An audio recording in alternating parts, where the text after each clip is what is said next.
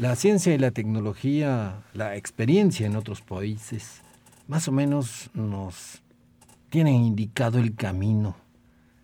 La tecnología nos abre muchas posibilidades, pero algo está sucediendo. Nuestra tierra se contamina, la agricultura se destruye, agroquímicos, pesticidas y demás cosas prohibidas en otros países se utilizan. En el mundo subdesarrollado, como nos llaman. Y qué decirle nuestra ecología, también se destruye. Nuestra sociedad y medios indiferentes, solo se miran espectáculos y las redes, las benditas redes, solo son para recibir likes.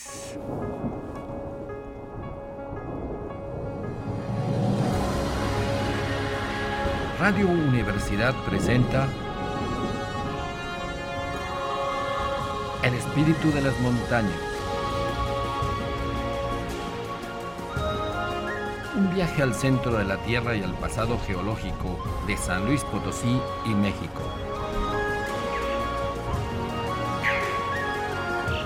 En la conducción, Jessica Mena y Cristian del Carpio.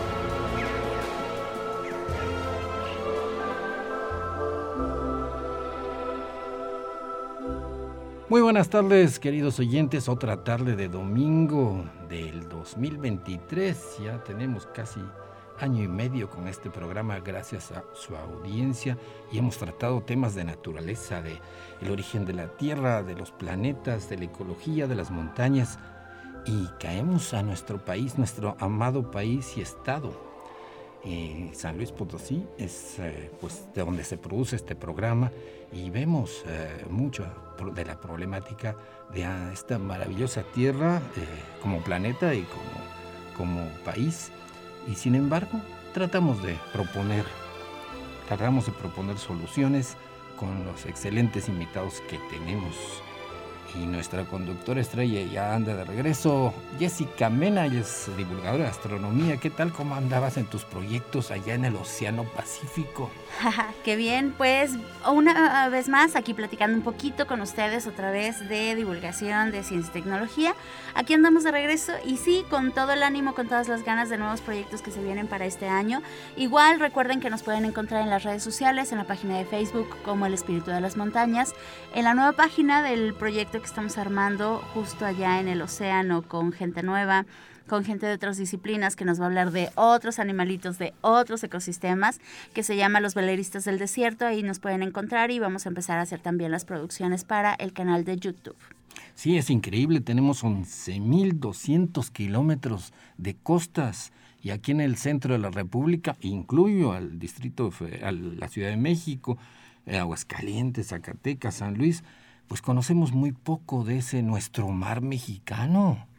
Solo cuando vamos, vamos a hoteles a descansar en, la playa y a, eh, a, fiestas, a antros y a tomar cervezas, pero hay mucho más que hacer en nuestro querido mar mexicano que lo conocemos muy poquito sí, exacto. Y que a veces tenemos muchos problemas, ¿no? Para los que somos de aquí del centro de la República, que estamos alejados de todo eh, mar, eh, sí tenemos charquitos de agua que a veces aprovechamos, que también eh, podemos observar los ecosistemas que viven ahí, las especies que son endémicas, pero aún así yo creo que hace mucha falta la difusión para todos nosotros que estamos aquí en la zona centro, en la zona desértica de todo el norte del país, también el acercamiento de, de estos lugares, que como tú dices, no solo son para vacacionar, son para aprender son para disfrutar, para conocer eh, la región, la gente, que allá nos encontramos a gente súper amable, muy amorosa, que mm, nos eh, ofrecía muchísimas cosas, cosas que a veces como potosinos nos sorprenden y que hasta se te hacen raro y dices,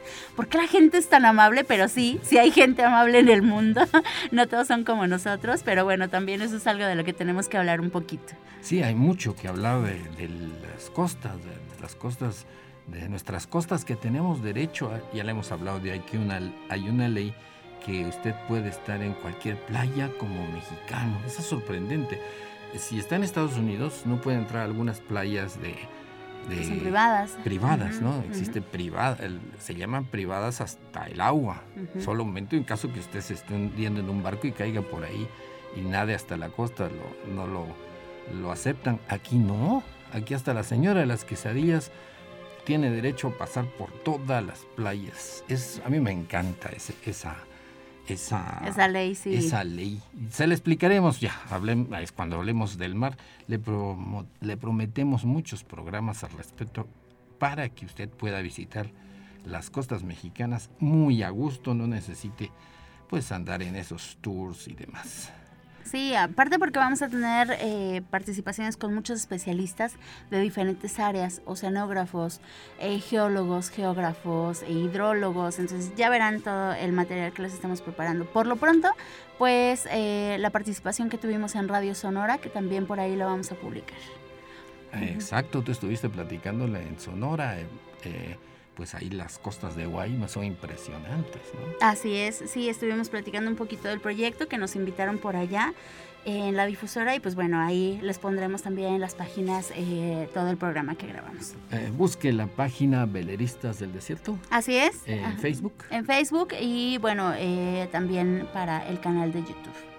Excelente. Pero nuestro tema el día de hoy es la problemática ecológica que tenemos aquí, entre otras problemáticas, en San Luis Potosí y para platicar de todo este asunto tenemos con nosotros a dos excelentes invitados.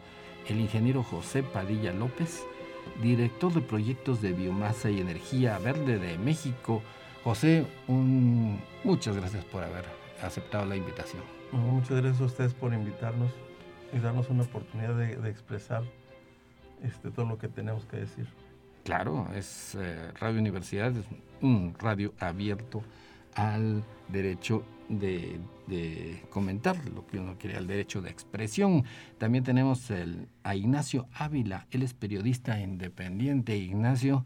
Buenas tardes, este, muchas gracias por la invitación, un saludo a toda la audiencia y pues bueno, platicaremos ¿no? de este tema, ya lo decías en un inicio, tan importante, ¿no? que a la gente a veces no le preocupa, ni a veces ni a las autoridades. ¿no? En las redes sociales hablabas tú de eso likes, este, diversión, mucha fiesta, ¿no? Mientras el ecosistema, pues bueno, nos lo estamos acabando. Ya es casi nuestro último patrimonio. Así es. Y no los acabamos o dejamos que se lo acaben muy a gusto. Hay una tremenda problemática de ecología, que obviamente todo está relacionado, el clima, la agricultura. ¿Por qué esa indiferencia de la sociedad y las autoridades, como dices Ignacio?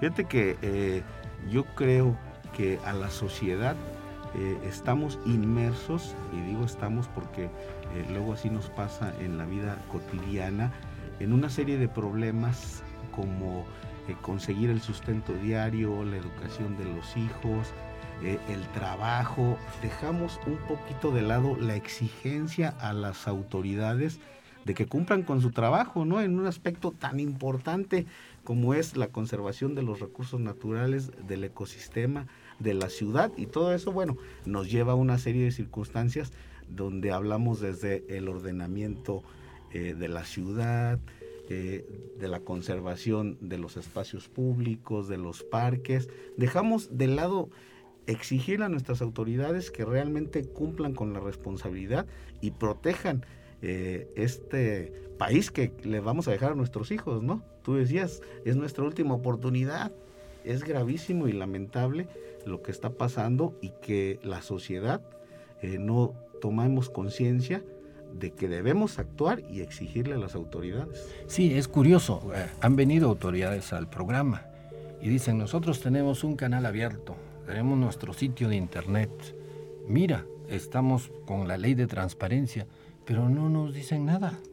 Hay uno que otro comentario muy raquítico porque no, no expresa directamente una problemática, sino dice, en mi jardín pasó esto, ¿no? por allá la basura se quedó amontonada, pero no, no, hay, no hay ese seguimiento. Es terrible la situación y así funciona la democracia. Uno tiene que no esperar que, que, que las autoridades hagan, sino exigirles su chamba porque nosotros los contratamos, nos cuesta. Así es, así es. Es un trabajo que hacen y no lo hacen gratis, ¿no? Lo hicieran gratis, a lo mejor tendrían una excusa.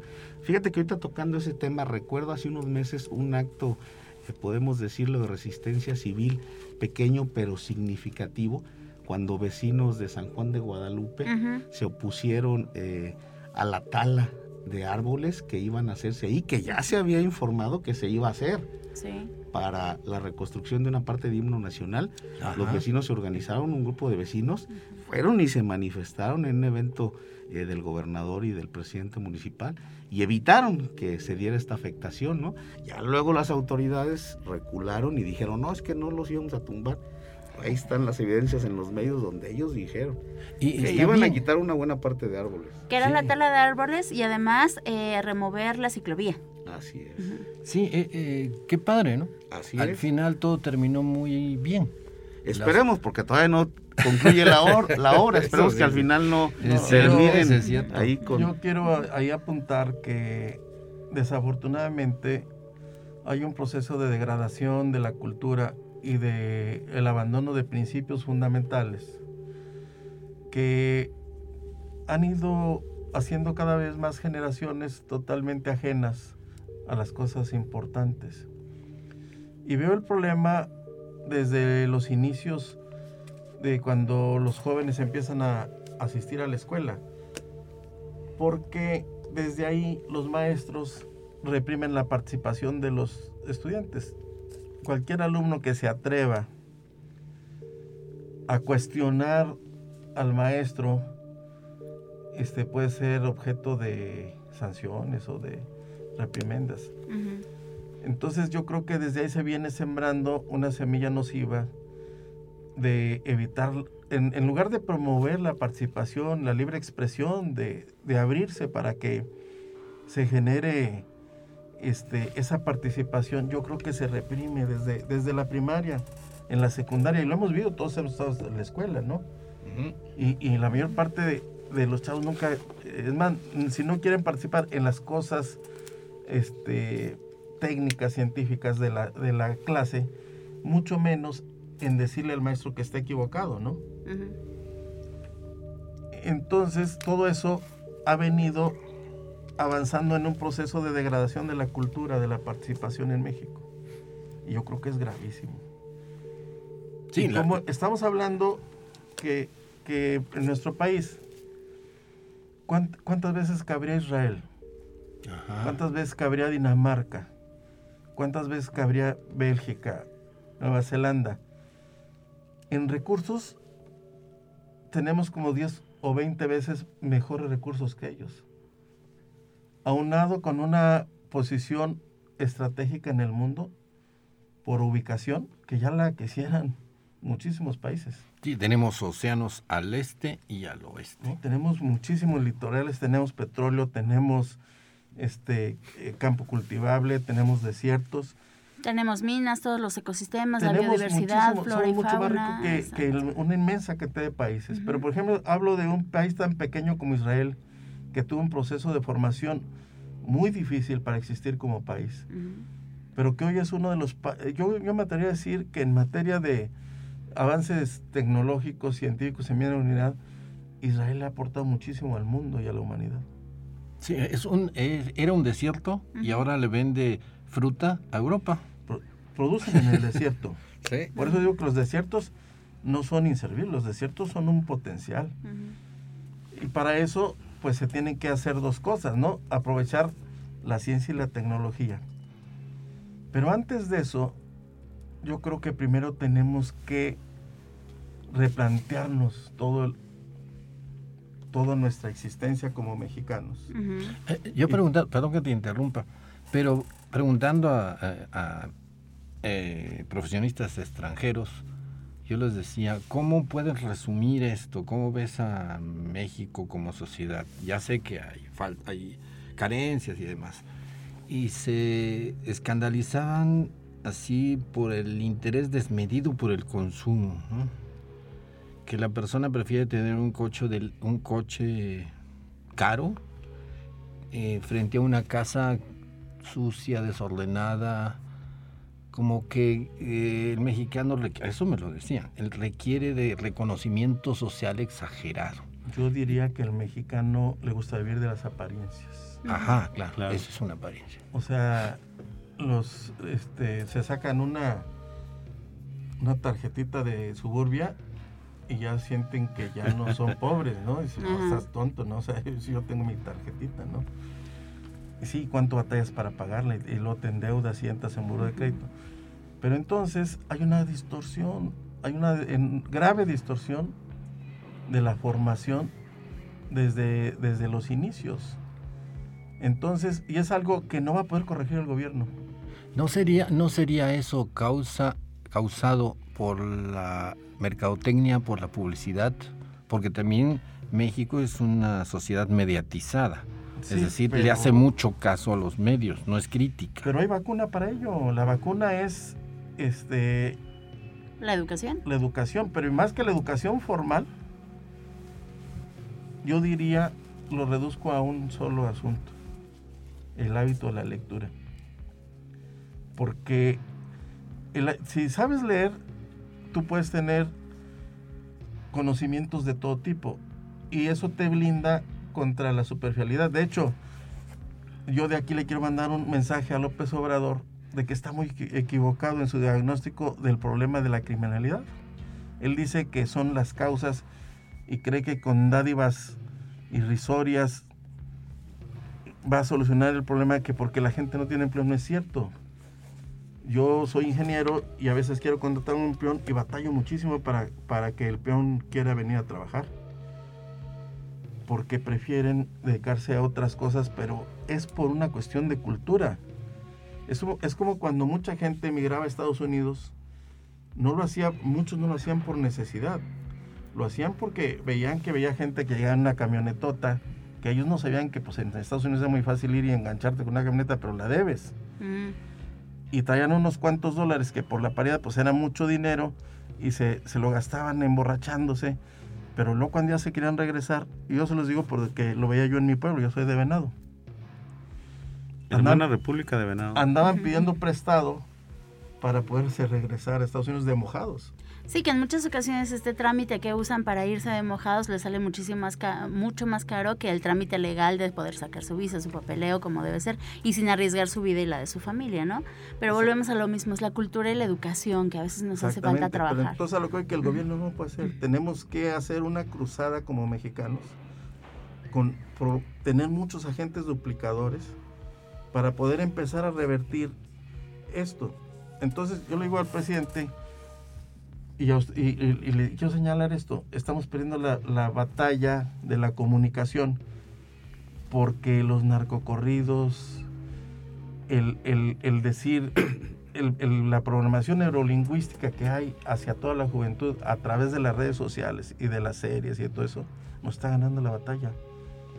Entonces ellos quieren vivir muy rápido, un proceso de empoderamiento, de traer dinero y un arma que los hace sentirse empoderados. Eso con, comparado con ir a trabajar una semana para que te paguen un salario, que aparte en México están muy raquíticos, aunque este, han subido un poco, de todos los salarios siguen siendo muy raquíticos.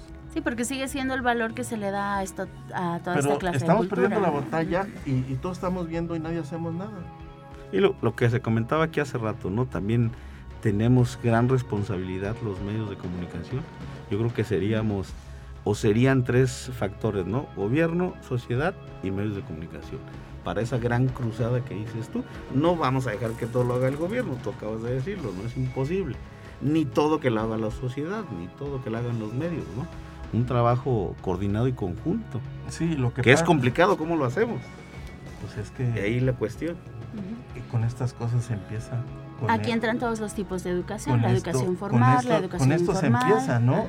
Es un, es un pequeño granito de, aportación el divulgar otras cosas que no sean este, las cosas banales de, de la mercadotecnia, de, las series, de, de, este, de la violencia. Entonces es un gran trabajo, ¿no? Pero hay que voltear hacia, hacia allá, ¿no? Y hay que recuperar eh, principios y hay que recuperar cultura y hay que evolucionar en la cultura. Eso de evolucionar en la cultura. Hay que eh, evolucionar la cultura mexicana. O sea, los mexicanos tienen que entender que no pueden ser toda la vida niños o adolescentes y que es, llegó el momento de asumir la responsabilidad y la madurez para que México pueda dar el gran salto a ser un país de primer mundo, porque tenemos mucho más que la mayor parte de los países del primer mundo para poder lograrlo y sin embargo somos un país pobre. Exacto. Eh, yo quiero recalcar eso. ¿Qué pasó con Alemania después de la Segunda Guerra Mundial? ¿Qué pasó con Japón?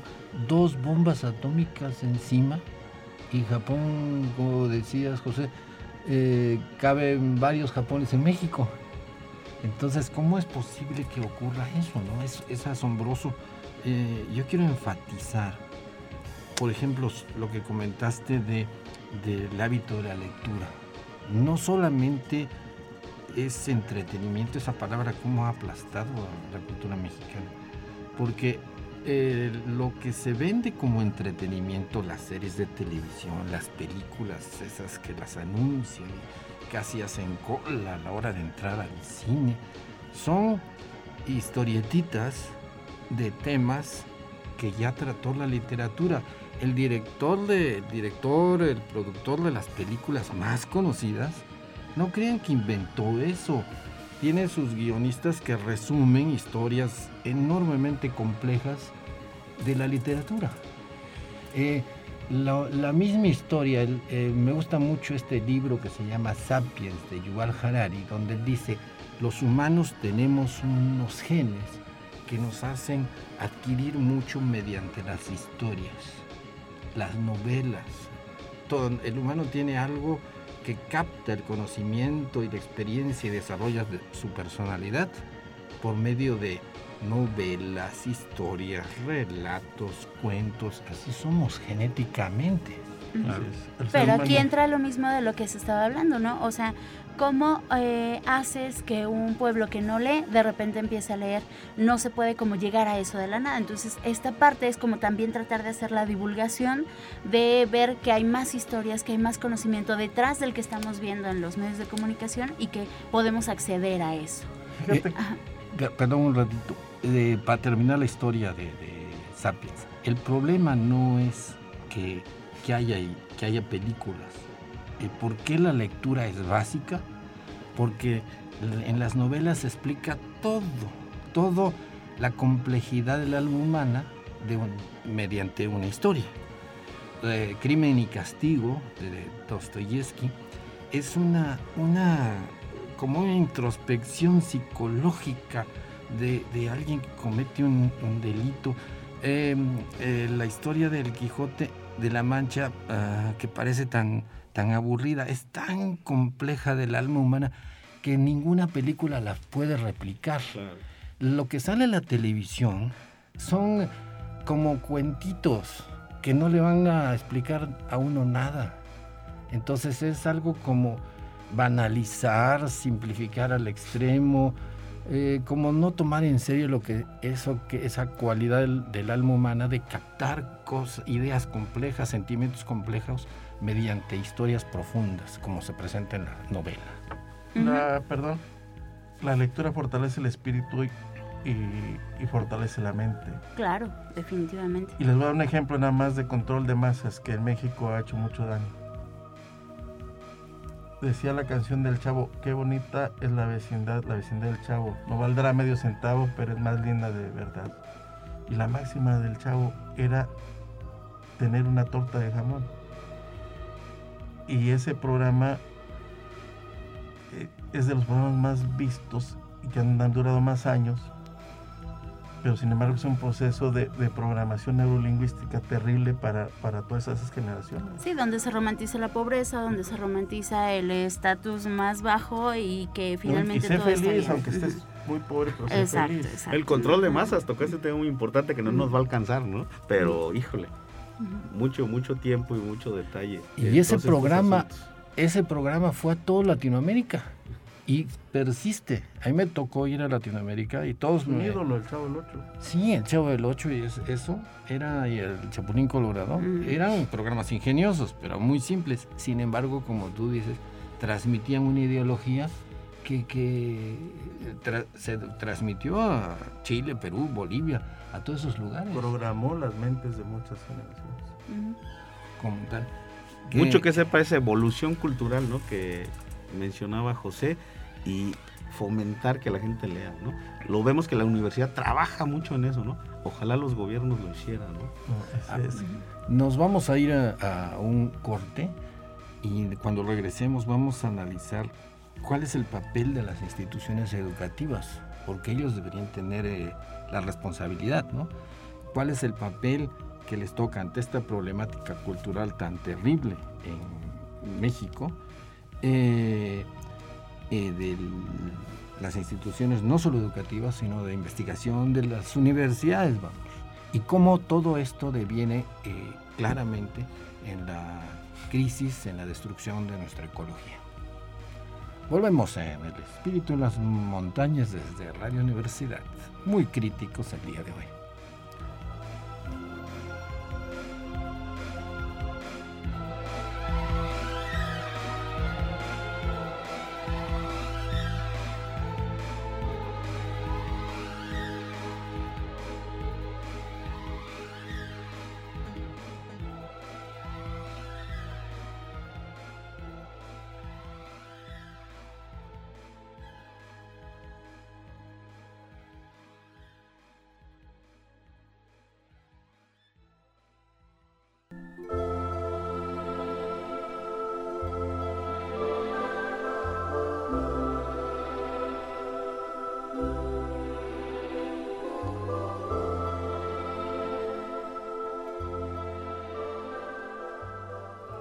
Estamos de regreso el día de hoy platicando con José Padilla López y de Ignacio Ávila, perdón, sobre la problemática, la terrible problemática que existe en nuestro estado, nuestro país, de, eh, sobre la ecología, pero que viendo que se produce desde mucho más ah, profundo, desde el caso de la que, admiramos más a la tecnología, a los medios, a los valores que nos, nos transmiten estos medios y no vemos la raíz del asunto y cómo otros países que, que, no les hacen caso tanto a los medios, pues se la viven mucho mejor y nosotros teniendo todos los recursos, pues estamos muy, muy atrasados, si cabe el, el adjetivo de atrasados. ¿Y qué de las instituciones educativas y de investigación que son las que debían abrir esta problemática, analizarla, son casi los responsables. ¿Por qué, por qué no se les ve la acción, el accionar? Pues porque volvemos a lo mismo, no hay un sistema o no hay una cultura de, participación desde los, las sociedades de padres de familia, por ejemplo, cómo funcionan. Este, desde el propio núcleo familiar, incluso. Sí, por eso, pues la, sociedad de padres de familia, los papás creen que toda su función es ir, y votar por un comité y que ese comité se encargue de todo. Y eso desde ahí empieza el, caos, porque este, cuántas historias no tenemos de directores que hacen, este, se enriquecen vendiendo uniformes, este, eh, haciendo mucho mal uso de las cuotas de las sociedades de padres de familia pero lo fundamental no se ataca, no se observa. En el caso de las primarias, las instituciones por sí solas no lo van a hacer, no solo de los padres de familia, sino desde nosotros mismos, cómo hacemos para que se evalúe permanentemente el funcionamiento del sistema educativo y se corrija a tiempo con la participación. ¿Por qué? Pues si no hay participación es imposible. Entonces es ahí donde tiene que haber los procesos de, que vayamos revirtiendo todo este daño que ha ocasionado precisamente ese valemadrismo, algo así decir, de todo mundo, ¿no? Porque a todos nos vale. Un, presidente eh, de México increíblemente afirmó que la corrupción está en la sangre del mexicano. Qué, qué, qué increíble, ¿no? Terrible expresión, terrible. Una expresión que, que, yo diría, ¿y qué pueblo que puede votar por obtener un presidente así, que diga eso de, de su propio país? Esa situación ya es curiosa, es eh, paradójica. Entonces, pero tomemos eso. Sí está la corrupción tan imbuida en la sociedad mexicana que ya como tú dices, solamente un director de escuela su máximo triunfo es ganarse unos pesos en, teniendo la conexión con la sastrería para vender los uniformes? ¿A eso llega su nivel de ambición para esos años de director? Sí, muy lamentable, ¿no? Lo que comentas. Eh, retomando ese tema, es lo que decíamos, fundamental la participación, ¿no? De la sociedad civil, de los ciudadanos.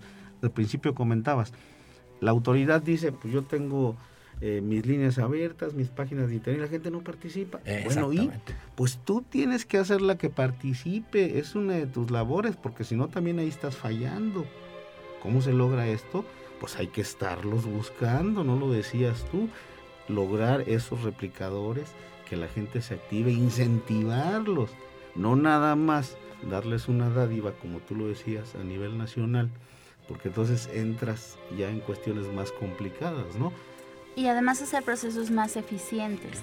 No es posible que una persona que necesite hacer una queja o hacer un reclamo hacia cierta autoridad tenga que pasar por un papeleo eh, que le va a absorber toda su vida y entonces justo este es como el método de cansar a la gente para que no participe, para que no se haga nada. Entonces, sí, también como, como medios de difusión, como autoridades, como medios de educación, tenemos que dar como esas pautas y esa facilidad para que la gente eh, realice esta clase de acciones. Imagínense ustedes que una cosa, alguien muy importante para que hoy esté Andrés Manuel Obrador en la presidencia de la fueron los maestros. Pero su motivante es que se echara atrás la reforma educativa que los evaluaba. No hay proceso de mejora sin evaluación. Los que estudiamos en, ingeniería o tenemos control de procesos, sabemos que la mejora continua se basa en la evaluación permanente de todo el proceso. Sin eso no hay mejora. Por ejemplo, inclusive las privadas, ¿eh? no se salvan las privadas. Porque hay muchas escuelas privadas que se basan en, no sé qué hacen tanto tiempo durante la mañana que están los niños en la escuela de primaria y secundaria, que todavía toda la tarde ni siquiera hay coordinación entre los maestros, tapan a los niños de, tareas, de los conocimientos que se supone que han de aprender en el aula, y le roban toda la tarde para su desarrollo cultural, emocional, deportivo al niño. Entonces yo, yo la propuesta que digo que debemos de luchar para que el gobierno en el, en el modelo educativo quita las tareas. Y la tarea sea precisamente leer una hora diaria, pero como una cuestión de sistema, no de voluntad. O sea, esa es tu tarea, leer, y no libros de la escuela, ¿no? no estamos hablando cero, los temas técnicos, académicos de la escuela, eso es en el aula. Deja una hora para recapitulación y eso que tú le llamas tareas, hazlo ahí. Pero en la tarde, déjame para desarrollar la otra parte del niño, la, inteligencia emocional, la cultura, el deporte. Y eso, el hábito de la lectura. Y, tu, y esa es tu tarea. Y tu tarea es que al otro día, tu, tu, demostración de la tarea es dime qué, entendiste de tu hora de lectura. ¿O qué trató en esa parte que leíste, no? Sí, sí, sí. ¿O qué, aprendiste? ¿De qué leíste? Si leíste del padrino, sí, explícame el padrino cuál era su filosofía. No importa. Sí, aquí es donde se tiene que motivar la búsqueda de conocimiento eh, y la búsqueda del cambio cultural desde todos los enfoques. Pero imagínense que por sistema en un año logramos que los niños lean 10 libros al año. ¿Qué brinco estamos dando? Y con una sola acción. Bueno, creando mejores ciudadanos, eso es lo que tenemos que hacer, no para lo que estamos hablando. Las tareas sí que es chamba de los maestros y dejas a los niños y las tareas las terminan haciendo los papás. Entonces, ¿qué caso tiene que atibores al niño de eso y, le robes toda esa parte de desarrollo? ¿Sí?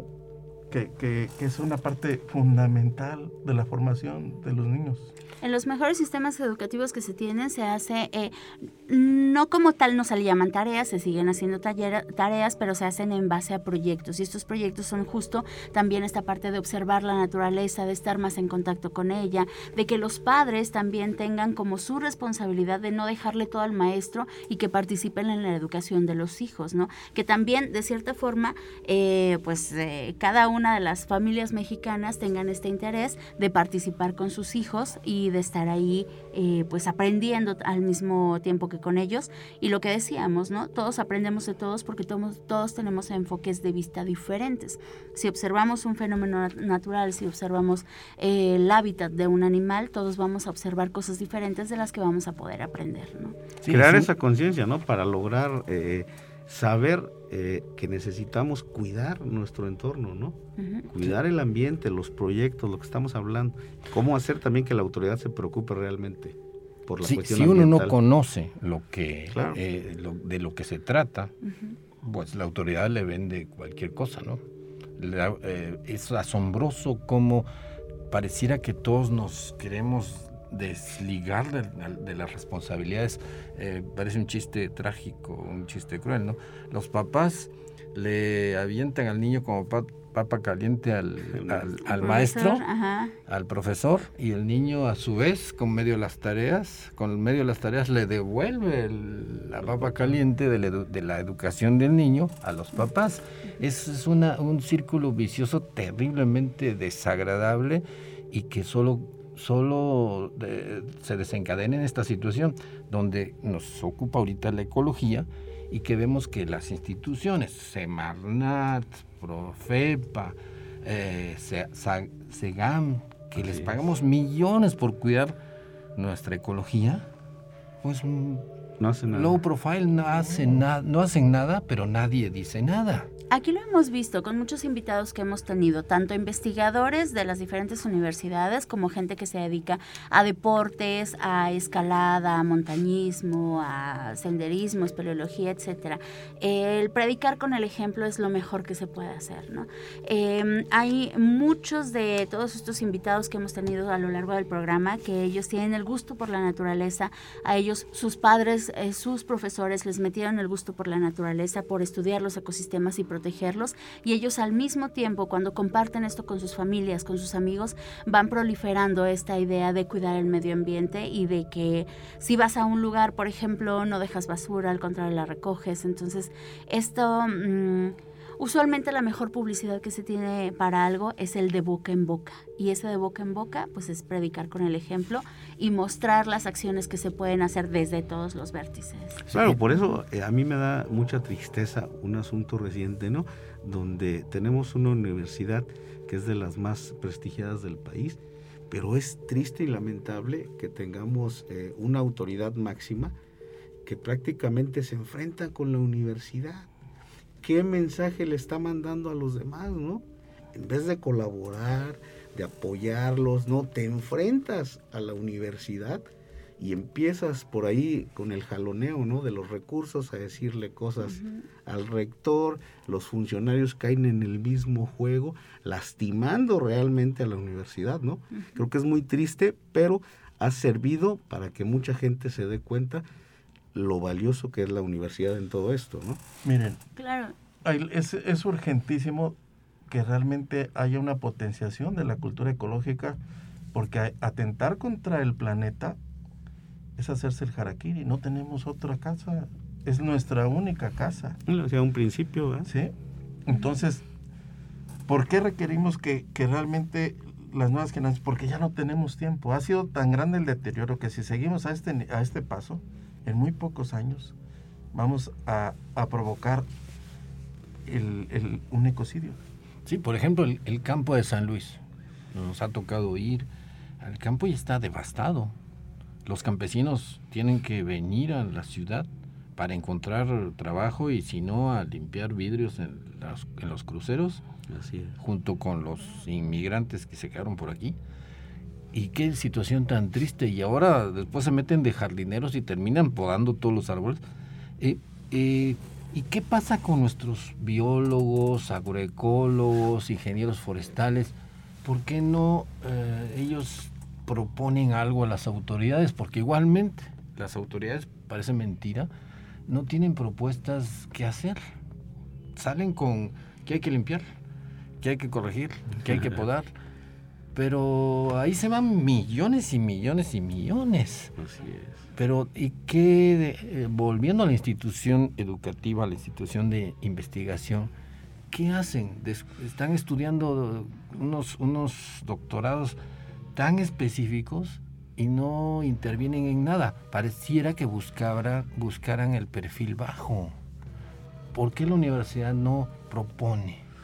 A ver, es que yo creo que está mal orientada el tema de la investigación en universidad, porque luego hay investigadores que ganan muchísimo dinero, que tienen este un, este, un pago especial por, por ser investigador. Y, y, se quedan investigando sobre la mortalidad del cangrejo, pero los problemas que nos aquejan día a día nadie los toma en cuenta. Yo creo que debería reglamentarse el, el tema de cómo se apoya la investigación en las, en las universidades. Yo creo que se requiere una sacudida, porque miren, yo creo que en San Luis Potosí la punta de lanza debe ser y siempre ha, sido la Universidad Autónoma de San Luis Potosí. Claro. Que yo siempre he sostenido desde que soy estudiante que la universidad es, una entidad educativa diferente a los tecnológicos y otro, al Tecnológico Monterrey, por ejemplo, porque el Tecnológico Monterrey fue diseñado para crear profesionistas que defiendan los intereses de los dueños de las empresas. Pero la universidad es una entidad que le sirve a la sociedad tiene unos estatutos de creación. Entonces, les digo que hemos extraído los principios, porque en, el mismo estatuto dice que eh, de los, es una cuestión de existencia fundamental de la universidad. La, obviamente la investigación científica, la creación de profesionales, la libertad de cátedra, pero sobre todo el libre examen y discusión de las ideas. Y yo hoy no veo a ningún investigador potosino, de ningún universitario de los que tenemos en, la, universidad, hablando sobre el caos que es hoy la ciudad, por ejemplo. Una propuesta de desarrollo urbano, un plan maestro de infraestructura para la ciudad, que, eviten que los gobiernos estén... Tenemos un gobernador que parece presidente de rancho los presidentes de rancho se dedicaban a pavimentar calles una y otra vez para poder robarse los recursos. Esa es la verdad. ¿Cómo es posible que una calle común nacional que estaba en un 80% bien sea derruida, derruida totalmente? ¿Cuánto dinero perdimos ahí los potosinos cuando tenemos otras que están terribles? ¿Cómo es posible que no podamos solucionar un problema del agua porque hay un ducto que se revienta? pues si es necesidad hasta eso es un ducto nuevo, con las especificaciones, las normas que marca la ingeniería mexicana. Pero ¿por qué no interviene ¿Dónde está, la ¿dónde está la Facultad de Ingeniería? ¿Dónde está? Exacto. ¿Dónde están los centros de investigación de la universidad? Yo no los veo tener ninguna propuesta de ninguna índole en todos los problemas que vimos día a día. Eh, eso es lo que inquieta. Una universidad dormida equivale a, un, a una sociedad totalmente... Pero, a ver, perdón que te ¿Estará dormida o la tendrán dormida? Ajá, yo sí he visto propuestas. Yo directamente sí he visto propuestas de la universidad, de los investigadores y de todo, pero también he visto que estas propuestas se dejan como escondidas por los medios de comunicación, que se dejan bajo amenazas de algunos políticos, porque eso sí lo he visto directamente. Algo que yo he visto en, al nivel que yo me manejo es que para el caso de ecología y, derecho de los animales, ese es el área que yo manejo. Quien más hace son los rescatistas particulares. Así es. Y cuando uno va a ver con el especialista en mastozoología, en aves, eh, se esconde o da una plática de que los animales hacen esto y que este vuela a 400 kilómetros por hora y que la diversidad en México es maravillosa, pero siguen muriendo nuestras especies de animalitos. De eso sí me consta a mí. Sí, pero los un ejemplo muy claro de, cómo, de cómo este, estamos en una completa simulación. Ah, sí, pareciera una Tenemos un presidente municipal que anda los domingos limpiando jardines y barriendo calles cuando tiene un departamento de servicios municipales que cuesta millones. Que aproveche su tiempo en hacer planeación, en evaluar su, gobierno. Que, parece que anduvieran como la gallina ciega, ¿no? Ah, este, haciendo una de aquí, pero no tienen ni idea no tienen un plan maestro. Eh, yo defiendo a los políticos en un instante, en un caso. Ellos son políticos. Eh, ¿Cuál es la función de un político? Llegar al poder y, permanecer en él. Y para eso. corrijo pero, eh, pero es lo que ocurre. Es, claro que está muy mal. Pero, sin embargo, es lo que funciona, les funciona. A ellos. Claro que les funciona. A ellos es como un jugador de fútbol. Si el árbitro no lo ve, va a meter la mano para, para evitar el gol. el mundial. Por obviamente, no estamos en un mundo color de rosa. Un político ante todo debe ser un líder. Debería. Debe ser. Debería hacerlo, si hablamos de... Y tenemos que hacer lo necesario para que así sea. Pero si a ellos les funciona más aparecer en los medios barriendo la calle, pues lo van a hacer. El político que sirve es el que sirve a la sociedad, a sus intereses, y el que no sirve hay que cambiarlo. Pero Por eso es que se tiene que trabajar con la sociedad, porque la misma sociedad es la que vota por artistas, por actores, para que sean políticos. De hecho, los gobernantes son un reflejo de la sociedad. Exacto. Porque ¿quién los pone? ¿Quién vota por ellos? Si hoy tenemos a alguien que parece promotor artístico y que lo único que le interesa es andar trayendo artistas, este, pues es porque le funciona. No, y porque, el grueso de la gente es lo que es lo que quiere, que le digan, te voy a dar la feria gratis y con eso votas. Cuando no tienes educación, no tienes seguridad, no tienes agua, tus hijos están en camino a ser unos losers, pues sí, y, que te traigan a Bad Bunny y este y ya con eso, pues bueno. Y aparte dan una despensita cada mes. Claro. Pero no a todos, porque en la época de los romanos sí era el pan y circo, ahora es solo circo. Ahora es solo circo y algo de pan. Algo de pan para comprarlo. Así es. Ni siquiera gratis. En la época del circo romano, que les funcionó muy bien a los romanos, era que cuando entraban al circo les daban su pedacito de pan. Así es. Pero ahora se lo venden. Pobres romanos y pobres mexicanos. Eh, quiero enfatizar en eso. Es requerimiento de las sociedades cuestionar a sus autoridades. Así funcionan los, así funciona la democracia. En Estados Unidos no es que sean los, eh, los presidentes y los gobernadores unos angelitos, pero en la primera que, error que cometen.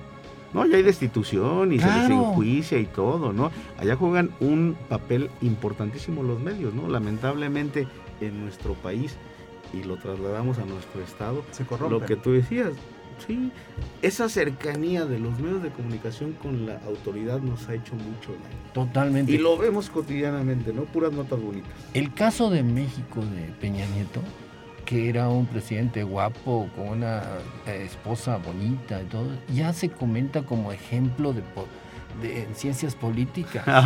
es, es un estudio de caso chistoso. Así es. Y cuando en Brasil o tantas cosas similares discuten esto en, ciencias políticas en Europa, en Francia, en España.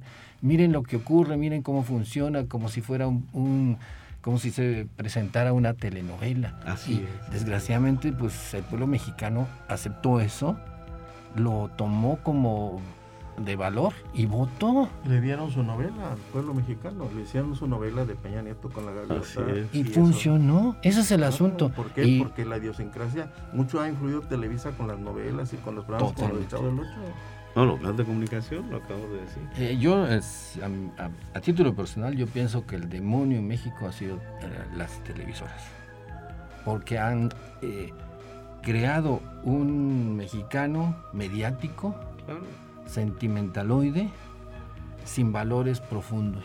¿Quién les ha dado ese poder a las televisoras? Ah, pues sí. El gobierno. Claro, pero es el círculo vicioso, es, el círculo vicioso. Bueno, pero hoy tenemos con qué romperlas, las redes bien ah, manejadas con buenos contenidos, con cosas importantes. Y, y, haciendo un trabajo de, reconexión con la sociedad se puede lograr. Eh, dos minutos eh, para conclusiones y recomendaciones rapidísimo. Breve, José, por favor. Sí, yo nada más como, universitario, este, sí quiero expresarle mi soledad al rector y a la universidad. No está sola la universidad. Somos muchos universitarios que estamos ahí para y que vamos a salir en su momento si se requiere a defender la institución. Pero sí, me, sí le hago un llamado también a, a todos los universitarios a hacer un alto en el camino y hacer una reflexión de qué estamos haciendo y para dónde vamos y qué necesitamos hacer para que la, la universidad vuelva a ser la conciencia de la ciudad potosina y que los, los universitarios van a, retomar el liderazgo en San Luis Potosí. Y justo ahora que estamos eh, festejando el aniversario de la autonomía de la universidad. Sí, un mensaje muy, yo creo, no, no se tiene nada más que decir, ese es un mensaje de, para la universidad excelente. Sí, para todas las nuevas juventudes que realmente se tomen el papel de que son universitarios, de que son eh, personas que no solo vienen a conseguir una carrera, sino que cambian todo su esquema de pensamiento y que tienen eh, la obligación de retribuirle a la sociedad lo que la universidad y la misma sociedad les está dando. Por supuesto, yo nada más abundaría en ese tema y lo aquí eh, lo repetimos mucho, exigir, ¿no? Hay que convertirnos en ciudadanos exigentes, participativos y, bueno, ahí tenemos eh, la batuta para poder eh, generar estos proyectos de verdad sociales y poder cambiar todo, ¿no? Nuestro entorno político, social y ecológico, por supuesto. Acabar con la cultura del silencio y la alfombra roja para las autoridades. Excelente. Nos tenemos que ir. Excelentes ideas para el, aniversario de la autonomía de la universidad. Eh, la universidad es la conciencia, debe ser la conciencia de, de su sociedad. Nos vamos en el espíritu de las montañas. Muchas gracias por su audiencia y hasta el próximo domingo. Ahora sí hablamos de ecología. Gracias por la invitación.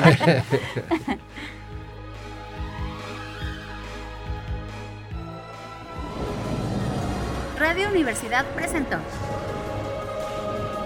El espíritu de las montañas ha sido un viaje al pasado geológico de San Luis y México. Lo invitamos el próximo domingo en punto de las 6 de la tarde, aquí en Radio Universidad. En la conducción, Jessica Mena y Cristian del Carpio.